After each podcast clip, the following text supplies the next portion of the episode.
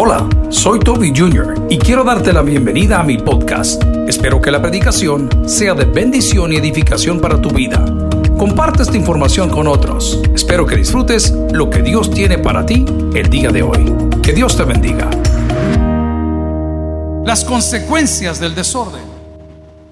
Uno de los libros que más he disfrutado en los últimos meses es un libro que escribió un entrenador, no le voy a poner un grado militar, de la Marina norteamericana o de los Navy SEALs, que es lo mejorcito que tiene la Marina americana, y se llama Make Your Bed, arregle su cama.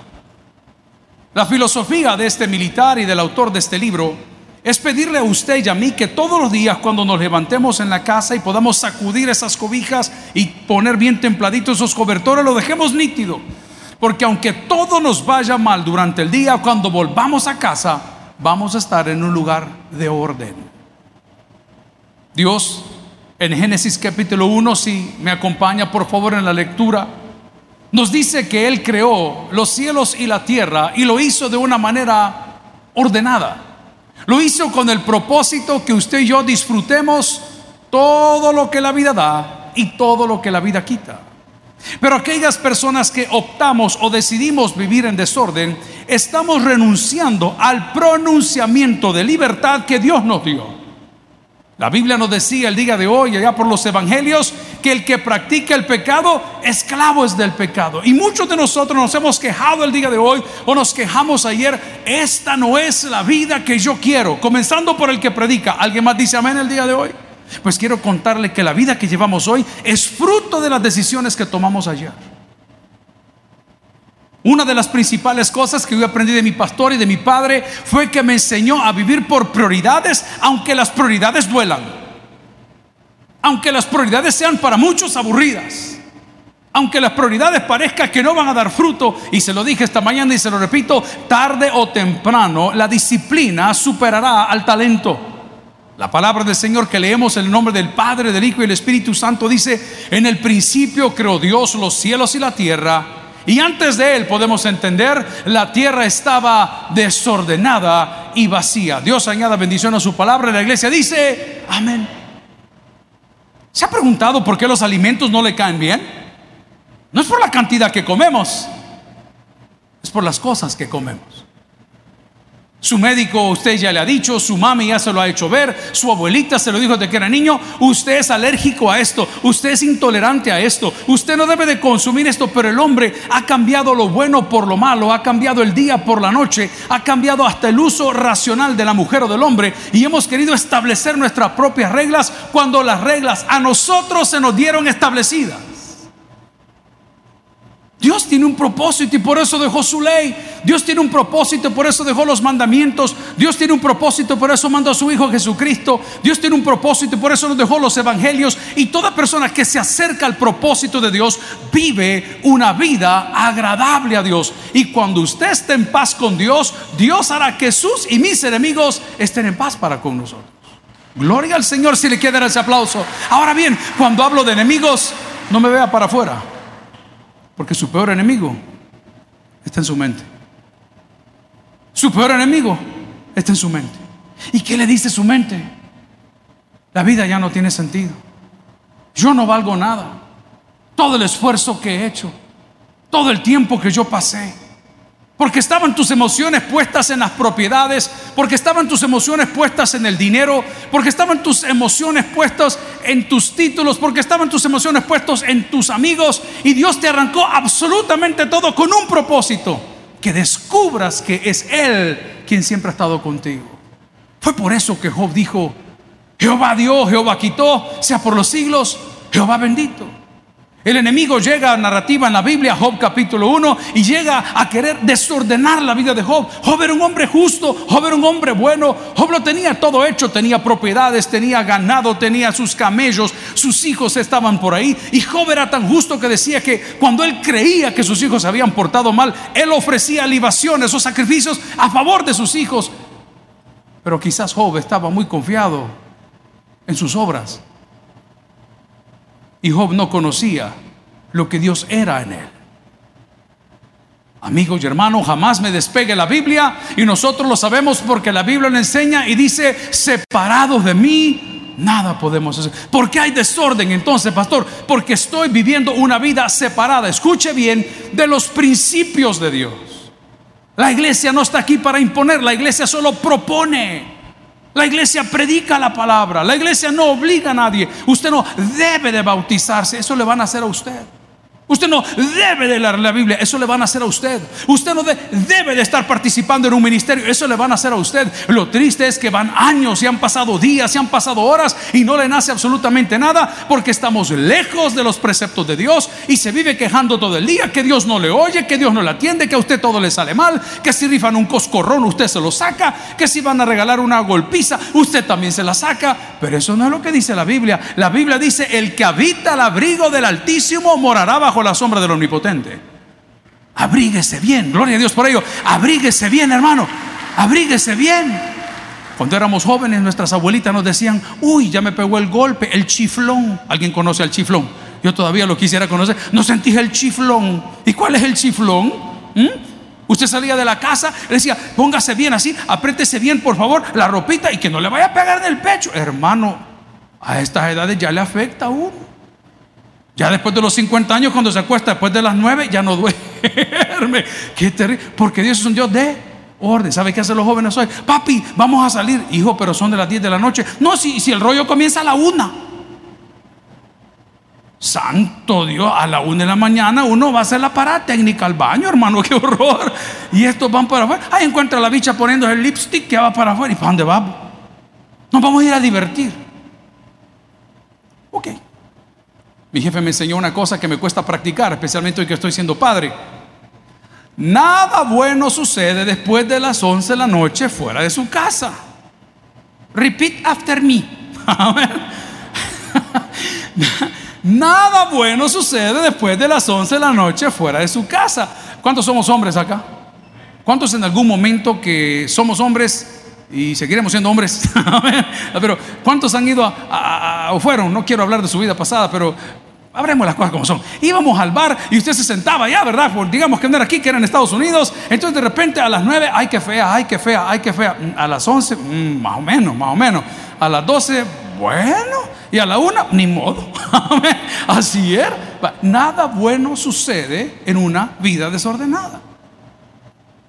Entonces como que hemos extraído, sustraído el texto que dice que Él vino a darnos vida y vida en pero ¿y por qué no tengo la abundancia? ¿Pero ¿y por qué no tengo la bendición? ¿Pero por qué no tengo gozo? ¿Pero por qué no consigo el sueño? ¿Por qué no me revientan los negocios? ¿Por qué no me llaman de la licitación? Es bien fácil porque estás llevando una vida desordenada y Dios dejó preestablecido un orden. En ese orden, como hablamos a media semana, está el día de reposo. Por cierto, quiero contarles que cambió el día de reposo, no fue la Biblia, sino que fue la Iglesia Católica Romana. Ese es otro tema. Que si es domingo, que nosotros adoramos domingo porque la tradición nos dice que Jesús pues resucitó, ¿verdad? El día domingo, y por, pero, pero ¿qué, ¿qué hace el lunes? Todos los días le pertenecen a Dios. Lo importante es que usted y yo adoremos en ese día. Gloria a Dios si se lo quiere regalar. Pero présteme atención acá. Una vida desordenada es una vida llena de sufrimiento. Créeme que me lo estoy preguntando y predicando a mí mismo. La Biblia dice en el principio, no, si todos tuvimos un principio, usted no se avergüence de su principio. Su principio es lo que lo ha hecho ser lo que usted es hoy. Los errores que usted cometió son los que lo han traído hasta el lugar donde usted está. Dele gracias a Dios por cada herida, dele gracias por cada patada, dele gracias a Dios por todas sus cosas. Yo a veces me pregunto, cuando veo a mis hermanas, mis hermanas mayores siempre fueron buenas estudiantes, toda la vida. Yo no recuerdo que las hayan castigado por aplazar un examen, yo no recuerdo que las hayan reprobado un año, yo recuerdo que eran en aquel entonces gente natural. ya con el paso de los años, era gente normal. Hermano, conmigo fue todo lo contrario. Era terrible ese sentido. Yo, yo no, podía. Y yo decía, Señor Santo, ¿cómo, voy a salir? Pastor, ¿se avergüenza? No, yo no me avergüenzo. Porque esas heridas y esas lecciones de la vida nos han convertido en lo poco o lo mucho que somos para la gloria de Dios. Todos tuvimos un principio. Dígalo conmigo. Todos tuvimos un principio. Hoy no vamos a hablar del principio, vamos a hablar del orden. La Biblia afirma y dice en el libro narrativo descriptivo de Génesis, Berishit, principio de todas las cosas, en el principio creó quién? Dios, los cielos y la tierra. Los hombres estamos envanecidos, los hombres estamos emocionados, queremos llegar a Marte y no nos conocemos ni a nosotros mismos. Si la ciencia gastara lo que está gastando en esa tecnología, en esa innovación, en curar enfermedades tan sencillas como la que nos está matando el día de hoy con esta pandemia, la historia sería diferente. No, pero el hombre siempre ha querido ser más que Dios. El hombre quiere tener más que Dios. El hombre quiere ser reconocido más que Dios. Y todas las personas que se comparan con Dios mueren. Vamos a la historia. Leyenda urbana número uno. Los Beatles. ¿Cuántos se recuerdan de los Beatles? Ahí vienen los negros del ataúd y entrando. Mira cuántos. El que es viejo, hermano. ¿Cuántos se acuerdan de los Beatles ahí arriba? Ahí, hermanos, están presentes. Amén. ¿Se recuerdan ustedes de esa leyenda urbana? Que nos decía que los Beatles dijeron: Jesús pasará de moda. Nosotros somos más famosos que Jesús. Wow. Vamos uno más reciente edad media, hermana Patti. ¿Ah? ¿Cuántos se acuerdan de Michael Jackson? El rey, ¿el rey cómo? El rey del pop. No podía vivir sin estupefacientes. No podía vivir sin sus adicciones como muchos tenemos. No podía vivir sin sus fetiches como muchos tenemos. No, no podía. Él dependía de esas cosas. Él dependía del aplauso. Vamos un poquito más atrás, en medio de los dos. Elvis Presley. Todos ellos nacieron en cunas cristianas, quisieron compararse a Dios. vamos mucho más atrás en la historia, la torre de Babel. Construyamos una torre, hablemos todos un idioma, vamos a hacer las cosas de esta manera. Amigo y hermano, te quiero dejar un consejo, sino una recomendación, sino una verdad. Nadie está por encima de Dios. ¿Sabes qué dice la Biblia? Si se humillare mi pueblo, dice la Biblia, sobre el cual mi nombre es invocado. Si le va a regalar ese aplauso al Rey de Reyes, déselo de corazón. Si se humillare mi pueblo, sobre el cual mi nombre es invocado. ¿Qué dice la Biblia? El que se humilla Dios le exalta, pero el desorden no nos permite poner a Dios en el lugar que le corresponde. Ese es mi sermón de hoy. Yo no hablo de su casa, yo no hablo de sus finanzas. Eso va a caer en orden cuando ponga a Dios donde Dios tiene que estar. Quiero ser honesto y una pregunta sencilla, sensata. ¿Cuántos de los que estamos aquí nos gustaría recibir una bendición financiera? Una bendición. No tenga pena levantar la mano. ¿Cuántos quisieran? Ya les mandé 30 Bitcoin. ¿Para qué?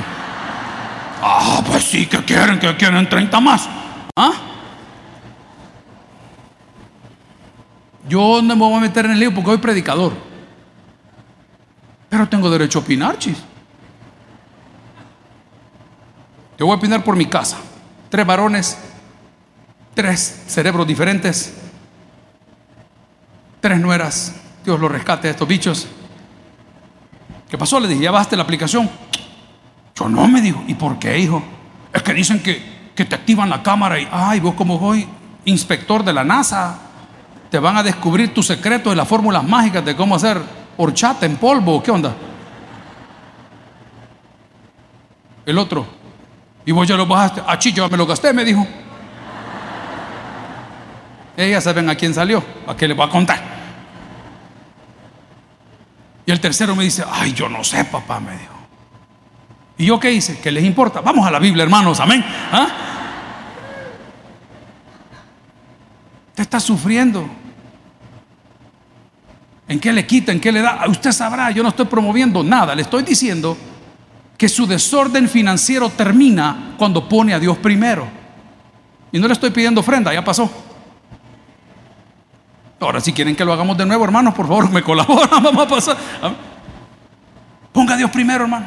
Cuando comencé a trabajar para mi papá, hace muchos años atrás, lo voy a decir las palabras que él utilizaba. Yo era su cholero.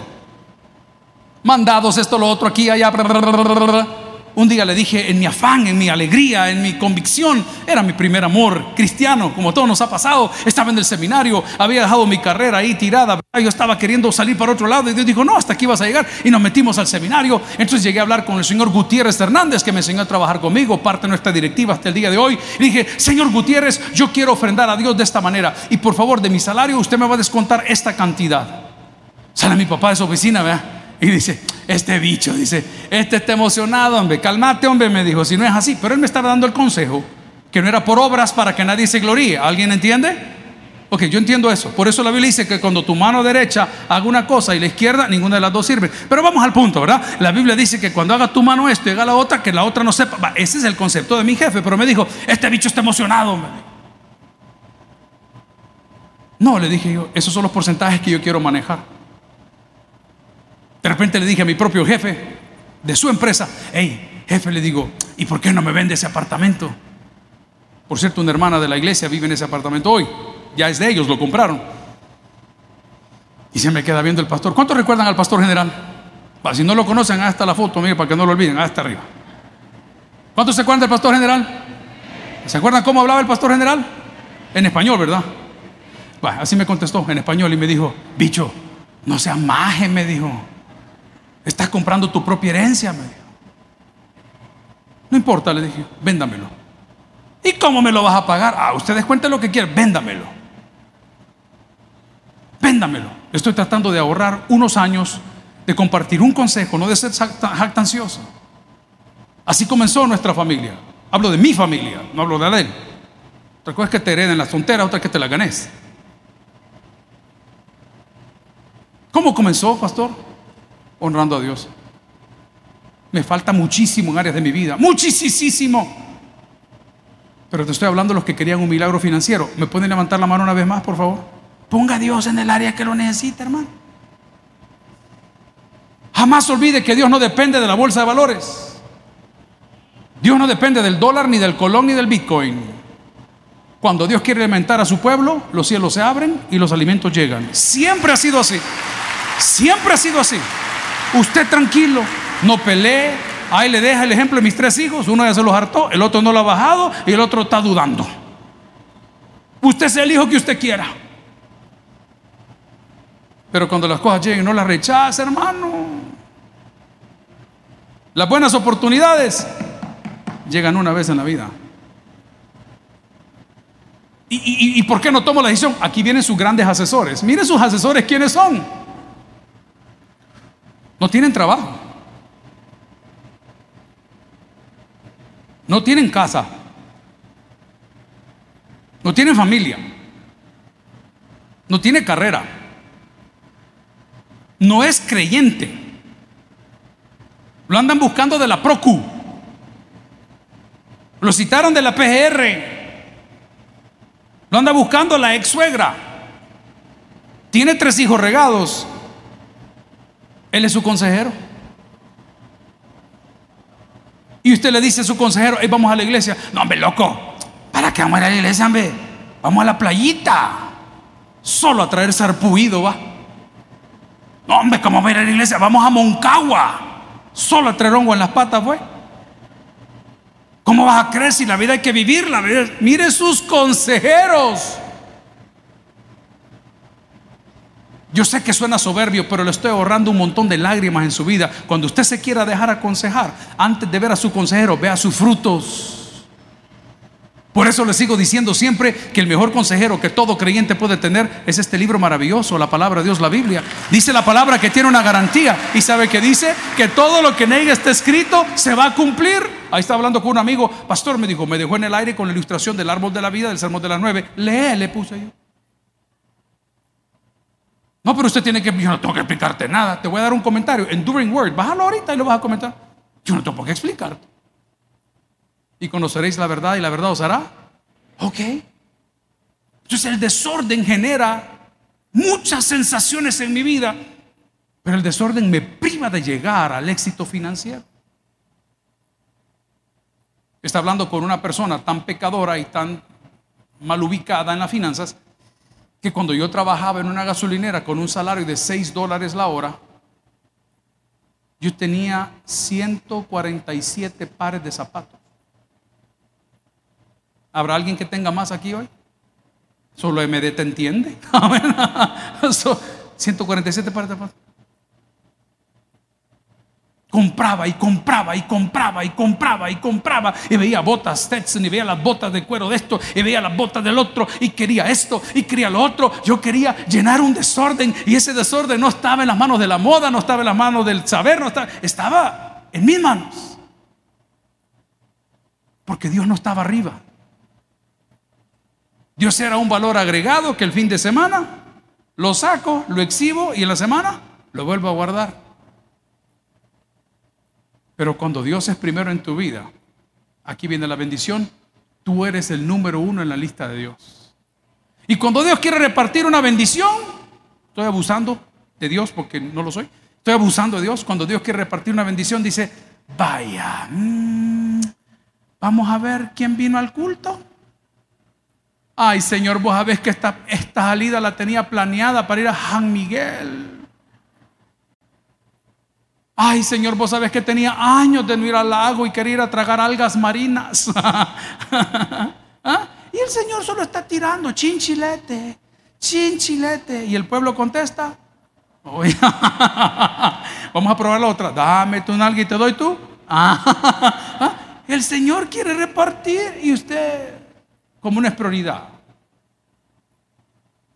Como Usted se despierta, toma los alimentos, respira un aire que no es suyo. Lo sustenta una tierra que no es suyo. Se rodea de volcanes. Está bien. que tampoco son suyos. Y no le da gracias al Creador por un día más de vida. Comencé por lo financiero. Usted quiere un milagro en su vida. Ponga a Dios primero. La palabra del Señor, si me acompaña por favor, en 1 Corintios capítulo 14, versículo 40, dice la palabra del Señor, 1 Corintios capítulo 14, versículo 40, pero que todo se haga decentemente y con qué dice la palabra y con orden. Léalo conmigo, pero que todo se haga, esa es otra versión, esa versión Reina Valera, pero hágase todo decentemente y con Dios es un Dios de orden. ¿Cuántos de los que están aquí no han desayunado? Levánteme la mano. Los que no han desayunado. No tenga pena, no tenga pena. Usted es una persona súper desordenada.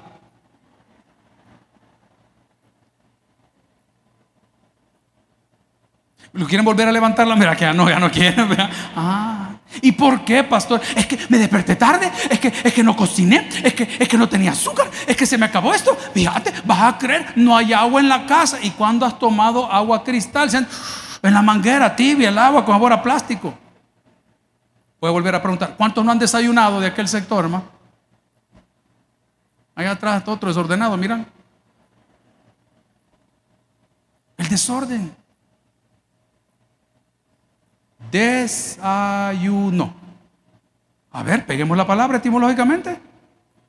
Desayuno.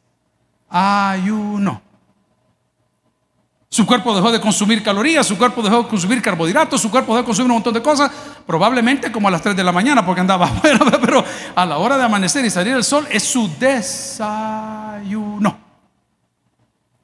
Ay, no, yo salí rápido, yo me comí una peperecha con un café. Y la peperecha de anoche también, no cuenta, la que andabas ahí.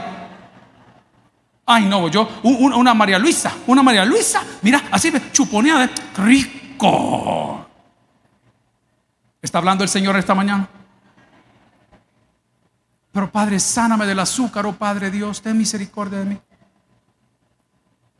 El desorden. Dios estableció orden. ¿Cuántos hombres estamos en la casa del Señor? Por eso lloramos. Y entremos en Honduras. Ahí se lo puedo dejar en la mesa. Porque no hemos tenido los pantalones de hacer las cosas como Dios manda hasta aquí y arranco. O no arranco y me quedo. Pero por eso lloramos. Añoras, añoras. Yo siempre quise viajar. Yo siempre quise un carro. Yo siempre quise esa. Yo siempre quise. Pongo una alcancía y comience a guardar para que el día yo siempre quise llegue. Ahorre. Pero vivimos una vida desordenada y hoy que se habla de libertad, Dios te va a perdonar las deudas. Dios no le paga las deudas a nadie. Porque no puede hacer necedades. Él es justo, Él es fiel. Él te va a dar la salida completamente de acuerdo. Él te puede dar un milagro completamente de acuerdo. Pero que te la va a pagar porque tú declares que Dios te paga las deudas. Ese es el engaño más barato que le pueden vender. Dios es un Dios de orden. Y dice la palabra en 1 Corintios, ahí estamos peleando con una iglesia que había crecido en una ciudad super, cosmopolita o cosmopolita era un puerto, una ciudad portuaria, había un y un relajo. Entonces la iglesia quería hacer todo. Unos hablaban en lenguas diciendo que hablaban en lenguas porque hablaban de parte de Dios, lo que pasa en todas las iglesias hoy. Que la maestra que más lenguas habla es la que tiene la lengua más larga.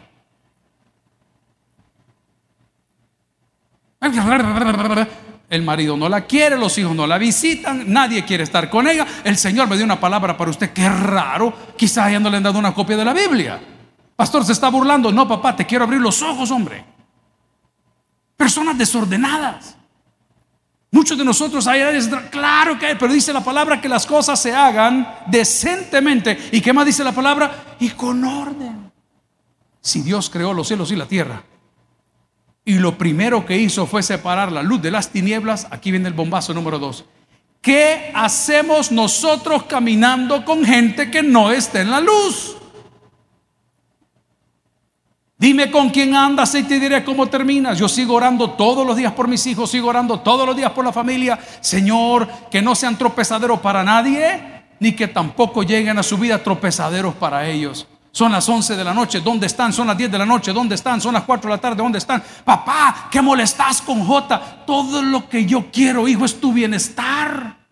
Si no te estoy prohibiendo porque no goces, te estoy prohibiendo porque no te quiero ver herido, te estoy prohibiendo porque no te quiero ver con el corazón roto, te estoy prohibiendo porque no quiero que te metan un hijo y te van a fregar para el resto de tu vida. Te lo estoy advirtiendo. No, que vos es exactamente lo que Dios hace con nosotros, solo que Dios no lo hace a través de su palabra.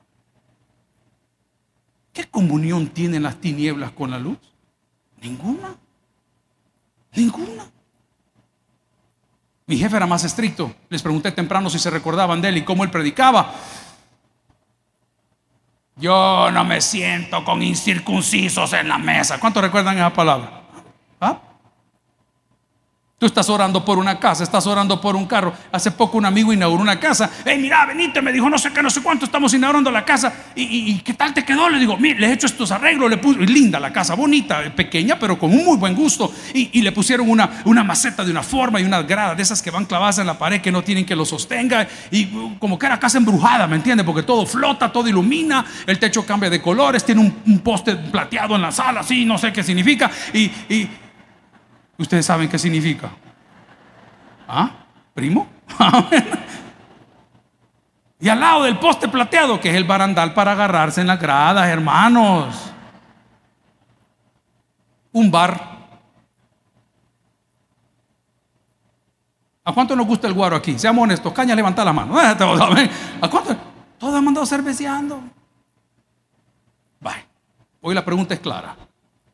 ¿Tenemos bar en nuestra casa? No, pastor, pero estoy creciendo unas matías así, mire. De una legumbre. de noni. De cómo se llama la otra. A ver cómo llama la otra planta. Ah, ay, mira qué buena cae. Le quita la artritis a uno. Y también te seca el cerebro, pero bueno. ¿Cuántos queríamos prosperidad aquí el día de hoy? Pongamos a Dios primero. Por eso nosotros los salvadores, hey, nos vemos mañana. ¿Y usted qué contesta? Exacto. Primero Dios. Y lo decimos, pero no lo vivimos. Hey, nos vemos el otro domingo. Y el salvadoreño, por naturaleza, como Dios te bendiga. ¿ah? Por naturaleza. Y usted contesta, Amén. Si usted le dicen gracias, mm, ya sabe que no es cristiano. Pero cuando ponemos a Dios primero, atención, aquí viene el texto al revés. Primera Corintios 14, 40. Todo lo hacemos decentemente ¿Alguien recibe esa palabra? Y todo lo hacemos en en orden. Esa es la diferencia. Entonces el termómetro está puesto ya. Yo no sé cómo actúa usted, usted también no sabe cómo actúo yo. Yo quiero comerme el mundo, papá. Si yo tengo mil inquietudes, yo tengo miles de planes. Digo, sí, hoy sí, hoy sí. Y de repente, no, espérate, tiene que ser en orden y lo vamos a hacer. Ok, Dios es un Dios de orden. Dicen los que conocen de psicología que el desorden nos roba algo que nadie nos puede devolver. ¿Saben qué es? El tiempo. El tiempo. ¿Dónde dejé los zapatos? ¿Y dónde están? Hijo, no me he visto los tenis. Ahí los tenía el bicho en Marketplace que ya los vendió. Me ante criminal, cri, criminal, cri, criminal. ¿Ah? Ya los vendió el desgraciado. Ay, no. Y yo, no sé los tenis, ¿dónde están? El desorden nos roba algo que nadie nos puede devolver.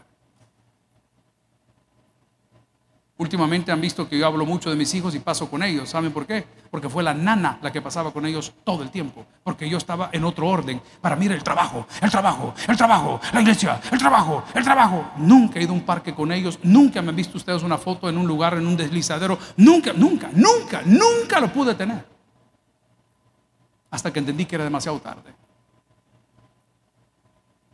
¿Es una vida sacrificada? No, papá, es una vida desordenada.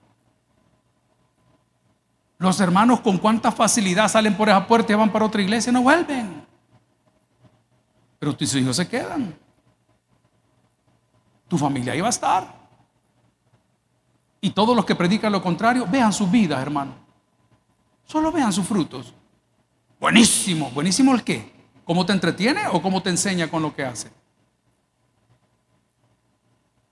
¿Cuántos de los que estamos aquí mañana vamos a madrugar a las 5? 5 de la mañana, 4 de la mañana, amén. No, hermano, llegue a las 7. Porque el sol no sale más temprano por temprano que usted se levante. Ah, eso me suena conformismo. No, suena a orden. Martín Lutero dijo una expresión que no todos la predican y dijo, estoy tan ocupado el día de hoy que voy a pasar las primeras ocho horas en oración. ¿Cómo? ¿Cómo es eso? Porque en la vida de estos hombres de fe, Dios era primero. Y cuando Dios es primero, atención, vamos a caer en la bendición financiera, hacemos las cosas como dice 1 Corintios 14, 40, decentemente. Y la segunda es con orden. Hay personas que vendan carros aquí, a mí eso me encanta, los carros me gustan, a mí, yo quizás en mi otra vida fui bus chato de la 101, amén. A mí los carros me encantan, me entretienen, que los rines, que las llantas. Tengo un amigo que es ingeniero y dice, pastor, ¿y por qué le cambia la llanta? A mí me encanta ese el rollo que los lava, que los pinta, que los hace, que los... Ah, excelente. Sea un buen vendedor, hermano. Cuando llegue su cliente, enséñele, mire, este es el bin del carro. Lo compramos en este lugar. Usted sabe que ese es un comerciante exitoso, usted tiene que programarse entre un 20 y un 35% de ganancia neta después de toda su inversión. Sea, sea honesto. ¿Por qué, pastor? Porque la Biblia dice, mejor es el buen nombre que la mucha riqueza. Garrett Edwards. Garrett Edwards. Era un moreno de raza, londinense, que fue mi primer jefe en una venta de ropa en un almacén que se llamaba Signo. Para los que conocen, Miami en el sur de la Florida, hay un mall, no acuerdo cómo se llama ese mall, del Kendall. No acuerdo cómo se llama. Dayland Mall. Y Garrett, una de las cosas que le agradezco, me decía, si te compran una camisa, te compran una corbata. Si te compran un cincho, te compran calcetines. Pero una cosa te voy a decir, me decía Garrett, nunca le mientas al cliente. Yo me quisiera poner ropa que los jóvenes se ponen, pero a mí no se me ve igual, se me ve al revés. ¿No le ha pasado a usted, señora? Solo a mí me pasa. Ah, resulta que usted es perfecta. Ah, ¿cómo no? Pareciera que la falda la anda arriba y la blusa la anda abajo, ¿no es cierto? O sea, como se verán cosas, hermano. Entonces a mí me gusta, pero, pero esa no es mi línea. ¿Qué sentiría usted si llega al almacén donde yo trabajaba? Me dice, hola señor Toby, eh, me gustaría que, me venda esta camisa. Uy, qué linda se le ve, qué linda, divina. ¿Usted ha aferrado a la talla M? ¿Ah? Y está a punto de explotar ese botón a pura fe, como dice ese meme, a pura fe se quedó. Ok, usted me va a comprar esa camisa, pero cuando llegue a la casa y se la ponga, va a decir, no, yo esto no me lo pongo, qué fea me veo, qué feo me veo. Ok, el cliente nunca más va a volver. Pero cuando usted ve al cliente, dice usted es amorfo, ectomorfo, endomorfo, ¿qué es usted? Usted recto, es triángulo, es para arriba, es X. ¿Qué es usted? Ah, vamos a escoger esto. Venga, este color le favorece aquí, este color le favorece. ¡Ay! Le voy a dar la academia. ¿Ah? Venga, le vamos a enseñar. La honestidad, hermano. Cuando usted es una persona ordenada, usted no tiene temor de lo que pueda aparecer en el camino. Hay una garantía bíblica, y la repetimos esta mañana a las nueve, y usted se la puede de memoria. Jehová es mi pastor. Ok, hay una garantía. Haga las cosas como dice 1 Corintios capítulo 14 versículo 40. Haga las cosas decentemente y haga las cosas como en orden. Vuelva conmigo a Génesis capítulo 1, que el tiempo se me acaba. Y dice la palabra, en el principio creó Dios los cielos y la tierra, y la tierra estaba desordenada, y qué más estaba vacía. Es que yo me siento vacío, es que a mí no me llena nada, es que a mí tal cosa. Ordene su vida, hermano. Y una de las cosas que va a aprender la persona que está soltera a esta edad es bien fácil. Usted no puede depender emocionalmente de nadie. Ese es el grave error. ¿Cuántas veces le he predicado en este púlpito que vienen a la iglesia? Yo soy divorciado, yo soy divorciada, yo no me casé. Hermano, nadie le preguntó. Pero lo que sí nos interesa es cómo usted se siente. Porque en este punto también predicamos cuando decimos, quien tiene a Dios lo tiene. Ok. Pues, ¿Cómo es que yo estoy aquí? No, sé, aquí siempre hay algo que hacer, hermano. Pues, mire la familia que tiene aquí en el mundo. Le garantizo que usted puede viajar de la Patagonia a Alaska y siempre va a encontrar un creyente en Cristo. Son nuestros hermanos. Le decía un buen amigo, estábamos almorzando, no, estamos desayunando. Y en esa mesa, en esa plática se puso un poco fuerte y le digo a uno de los amigos que estaba sentado en la mesa, mira, que la sed no te haga beber del vaso equivocado. ¿Lo puede repetir conmigo? Que la sed no me haga beber del vaso equivocado. Él va a cambiar, él se va a convertir, ella va a cambiar, ella se va a convertir. Es que no es de la iglesia, ella no es de la iglesia, pero va a venir el Señor. Amigo y hermano, yo no le voy a decir nada más que lo que este libro dice. No os unáis en yugo desigual con los que, ¿qué dice, perdón? Ok, entonces, ¿qué, hacen? ¿qué anda haciendo? ¿Qué anda haciendo? Nunca olvide que Satanás es el padre de toda mentira. ¿Y qué está haciendo Satanás? Lo está maiciando. Le está robando la juventud, le está robando las prioridades, le está robando los pensamientos. Y cuando haya terminado todo, se va a reír de usted. No así Dios. Que por el amor que nos ha tenido y nos tiene, mandó a su Hijo Jesucristo, dice la palabra, para que todo aquel que en él cree no se pierda, más tenga. Usted quiere bendición. Pongamos a Dios primero. Termino diciendo, el que tiene oídos para oír, que oiga, vamos a orar al Señor. Gracias por haber escuchado el podcast de hoy. Quiero recordarte que a lo largo de la semana habrá mucho más material para ti. Recuerda, invita a Jesús a tu corazón. A cualquier situación, Jesús es la solución. Prueba a Jesús. Si no te funciona, te devolvemos tus pecados. Muchas gracias y hasta la próxima.